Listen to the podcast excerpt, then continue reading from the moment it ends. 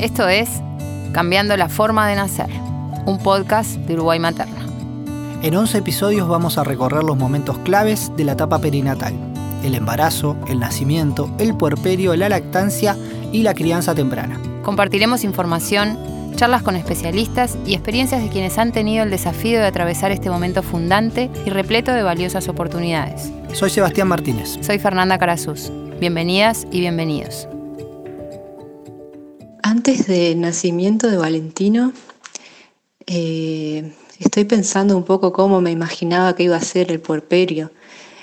En realidad me cuesta mucho acordarme, me cuesta mucho acordarme de qué era lo que yo me esperaba de, esta etapa, porque durante el embarazo estuve como muy enfocada en el embarazo y en el parto, o sea, en cuanto a las expectativas, ¿no? Como que Em, mis expectativas estaban puestas en el parto, como en qué era lo que yo quería para el parto y tratar de ir hacia eso y tratar de informarme y de ver todas las todo el abanico de cosas que podían suceder y estar preparada para eso. Pero eh, del puerperio, este, tal vez sí me había imaginado en relación a la lactancia, que me había imaginado como que iba a ser más sencillo de lo que fue. Este, pero me cuesta, me cuesta acordarme qué era lo que me había imaginado. Tal vez me había imaginado cosas más simples este, de, lo que, de lo que realmente están siendo, ¿no? Eh, sabía que era una etapa en la que se podía pasar por muchas por, muchas emociones diferentes y, que este, podía ser difícil, este, pero, pero realmente no me acuerdo cómo me lo imaginaba. Es, es un momento tan especial en el que estás tan metida en, estoy tan metida en este mundo del día a día con, con Valentino y con mi pareja que, que está, estoy, estoy en eso. Este, y no me, no, me puedo acordar cómo me lo imaginaba. Seguramente me lo imaginaba mucho más sencillo de lo que está haciendo. Recién escuchaban a Cecilia. Cecilia fue mamá por primera vez hace poquito, en marzo del 2021, cuando después de nueve meses de embarazo nació Valentín. Cuando hablaba, Cecilia se refería a la experiencia del puerperio, etapa en la que se encuentra atravesando ahora, a meses de la llegada de su hijo. La experiencia de Cecilia de no recordar cómo se había imaginado el puerperio o lo que se conoce como el cuarto trimestre es algo completamente normal. Antes de vivir las experiencias pasamos mucho tiempo imaginando cómo van a desarrollarse. Luego de atravesarlas y experimentar situaciones diferentes a las planeadas, nos olvidamos de esa primera idea que nos habíamos hecho. Pero, ¿a qué llamamos porperio? Estás en, esa adrenalina y en esa mezcla de emociones, ¿no? de, alegría y miedo que hablaba antes este, del nacimiento, eh, como conociendo a esa personita y dándote cuenta de todo lo que tu cuerpo fue capaz de hacer ¿no? para traerlo a, este mundo este, y lograrlo parir. Eh, como transitar de, ese momento así como tan maravilloso y como fuerte, ¿no? Como una experiencia tan fuerte de haber parido a un bebé este, y pasar de eso a hacerte cargo de ese bebé, a tenerlo que alimentar, tenerlo que este, cuidar y bueno, y mantenerlo sano y salvo, digamos, este, como que es una transición, ¿no? Pasar de, de, ese momento tan así como tan maravilloso, increíble a, a, bueno, al día a día con, con ese bebé. El porperio es una etapa de la vida de la mujer que según quien la clasifique dura 40 días o hasta dos años. Es un periodo de muchos cambios, tanto en el cuerpo de la mujer que vivió el embarazo, como en las rutinas diarias del núcleo de cuidados, lo que exige una gran adaptación por parte de todas las personas involucradas. Ser madre o padre reciente es un desafío. Sabemos que las noches y los días son largos. Sabemos también que probablemente estés agotada tanto física como mentalmente. Cuando la situación desborda, es importante concentrarse en que todo pasará. Apoyarse en personas cercanas y aceptar el desafío de hacer las cosas un día a la vez. En los resultados de la encuesta Listening to Mothers o Escuchando a las Madres, documento que podés encontrar online, se afirma que muchas de las madres recientes consultadas describieron el tiempo después del parto como cargado emocionalmente y agotador fisiológicamente. Coincidieron también en haber vivido un apoyo inadecuado y sobre la falta de conocimiento en relación a cómo hacer frente a las hormonas fluctuantes, la falta de sueño y la recuperación desde el nacimiento. Esto tiene que ver con lo que sucede normalmente en los centros de salud. Se da mucho énfasis a la educación y a la orientación con respecto al cuidado del recién nacido o nacida. Sin embargo, después de una atención prolongada durante el embarazo y el parto, hay relativamente poca atención a la salud y el bienestar de la madre en el periodo posparto. Las madres necesitan cuidar su propia salud y reconocer lo que es normal y lo que no. Necesitan saber a quién llamar o a dónde ir si ven señales de advertencia. Cuando antes el proveedor de atención médica identifique estas señales, antes puede hacer un diagnóstico y brindar la atención necesaria. El puerperio eh, lo estoy viviendo bastante bien, creo. La verdad que me pongo a pensar para atrás, hace un mes y medio que nació Valentino, en realidad como que pasaron muchas cosas y fue como bastante intenso en realidad, pero tengo la sensación de que lo estoy viviendo y que lo viví este bastante eh, bien. Yo pensaba que me iba a pegar mucho más para el bajón y el llanto y, el agobio.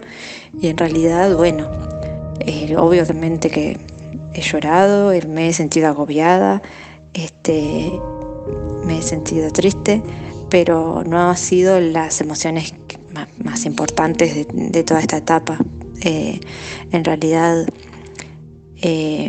me siento bien, este, sí me ha afectado mucho el cansancio, o sea, el cansancio de los primeros días de no poder dormir de noche porque el bebé no duerme de noche, dormía de día, entonces eh, sí, el cansancio me afectó mucho esas primeras dos semanas. El cuarto trimestre, como decíamos, es un evento importante en la vida. Los padres a menudo describen este momento como difícil porque planear lo inesperado es, en sus palabras, imposible. La preocupación y el estrés por el bienestar de la nueva familia son el resultado de un gran listado de cambios emocionales, físicos, sociales y espirituales.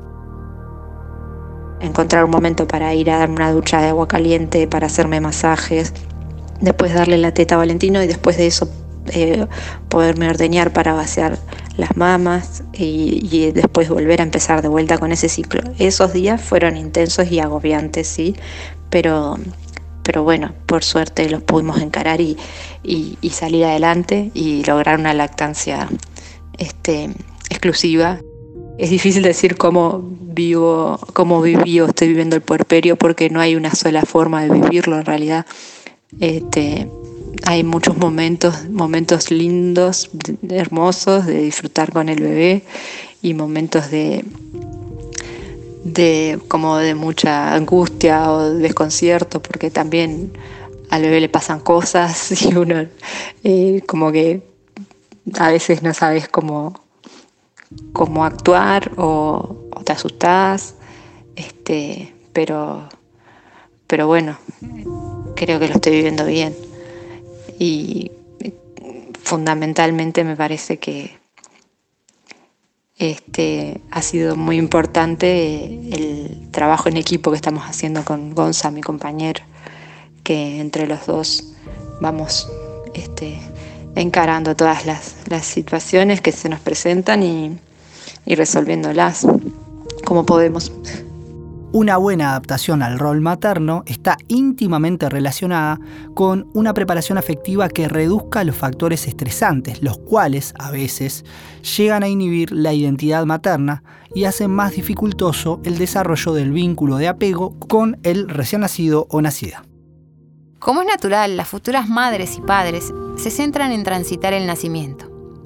Para cumplir con esas expectativas, la educación para el parto tradicional se enfoca más tiempo en temas de preparto y parto y menos tiempo en el hecho de convertirse en madre. Incluso es mucho menos aún lo que se dedica al hecho de ser padre. Hacer frente al estrés de la maternidad temprana implica ciertas habilidades para la resolución práctica de los problemas, el apoyo de los entornos familiar y social y la mejora del autoestima. Y es claro que las preocupaciones en relación al bebé, como por ejemplo el alimento, el descanso y el llanto, están en el número uno de esta lista. La dinámica con mi pareja este, cambió, obvio, abruptamente, ¿no? cambió por completo, porque los dos estamos como enfocados en, la rutina de, los cuidados de Valentino y de la casa. En realidad, yo estoy principalmente enfocada en darle la teta y descansar y, en los ratos libres poder ir al baño y comer algo. Este, y mi pareja eh, se está ocupando de, todo, de, todas las actividades de la, casa. Eh, él cocina, eh, este, se encarga de sacar la basura, se encarga del perro, eh, porque ta, yo principalmente, o sea, Valentino toma teta como todo bebé chiquito, bastante, muchísimas horas al día, y, bueno, estoy muchas horas con él sentada dándole teta, entonces él se ocupa de todo lo demás, y además también se ocupa del bebé, este, porque cuando de noche, por ejemplo, este, hay que cambiarlo, lo cambia él para que yo duerma ese rato, o si el bebé no se duerme y, le cuesta dormirse, eh, cuando yo no le estoy dando teta, él lo hace dormir, entonces yo duermo en, ese rato. Entonces como que en realidad estamos, eh, estamos trabajando recontra, re en equipo, re lindo. Este, pero, pero claro, como desencontrados, porque cuando eh, yo puedo dárselo a él porque ya tomó la teta y, se lo doy para poder ir al baño y eso, no, no, nos encontramos en realidad.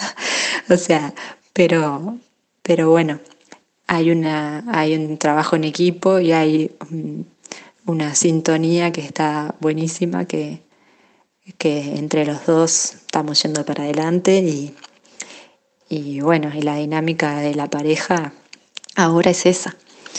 Este, entre, entre los dos, tratar de, ir sacando adelante la casa y los cuidados del bebé y, y bueno, y en eso estamos. Muchas veces recomendamos también aprender de otras madres y padres estos procesos que ya experimentaron positivamente. Esto puede desembocar, además, en poder visualizar con anticipación algunos posibles cambios en las relaciones afectivas, como los que mencionaba Cecilia. Pero cuidado, porque las experiencias de los otros padres y de las otras madres son una guía. Cada niño o niña es único o única.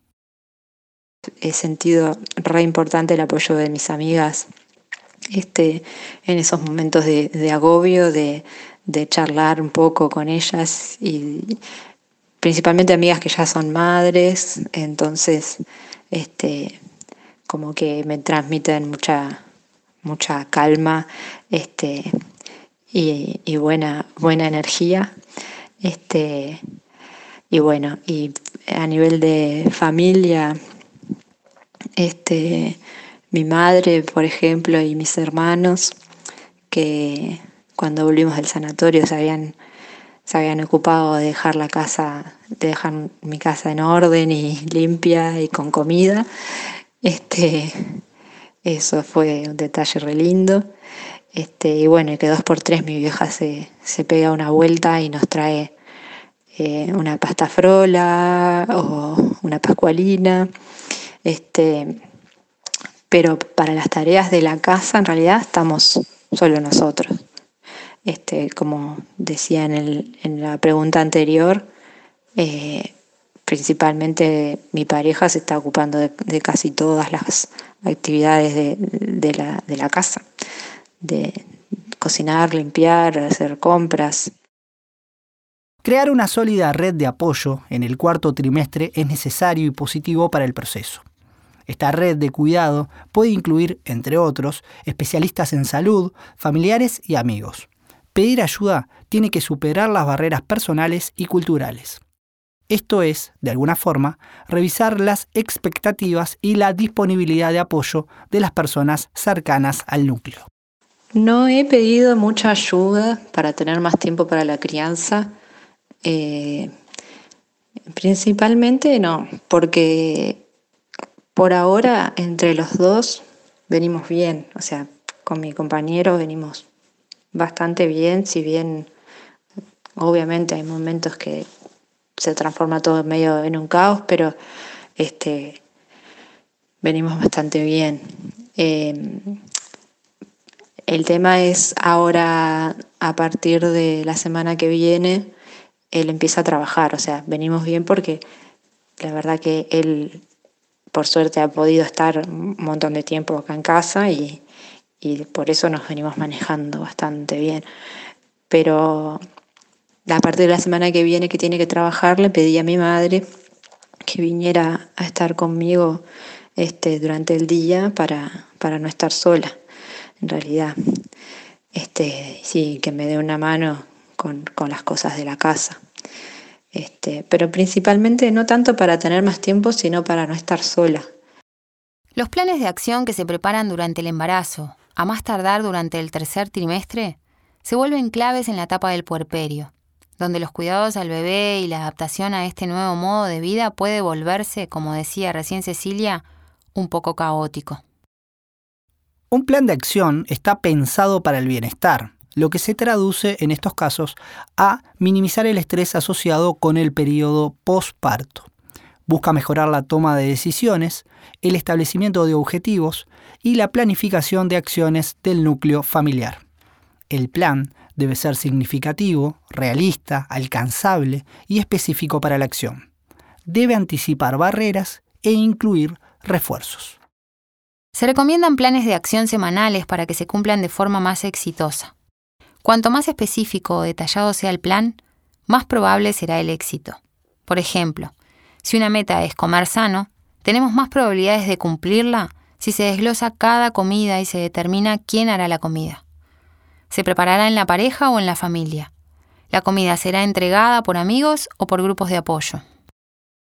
Los planes se generan con la idea de lograr periodos cortos de sueño nocturno ininterrumpido, tener una alimentación saludable, conseguir apoyo para la lactancia y el cuidado del bebé y además priorizar actividades de la vida diaria como ratos al aire libre, jornadas de ejercicio y tiempo de pareja las y los animamos a que produzcan en conjunto un plan de acción que ayude a atravesar el viaje trascendental que se inicia en el nacimiento. En este viaje, como dice el psiquiatra Daniel Stern, un bebé nace y una mujer se hace madre.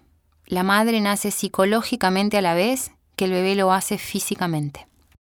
La maternidad eh, creo que es un mundo enorme, gigantesco, más grande de lo que creemos antes de ser madres, eh, que bueno, lo vamos descubriendo ¿no? de, a, poco o, de formas bastante abruptas este, por momentos.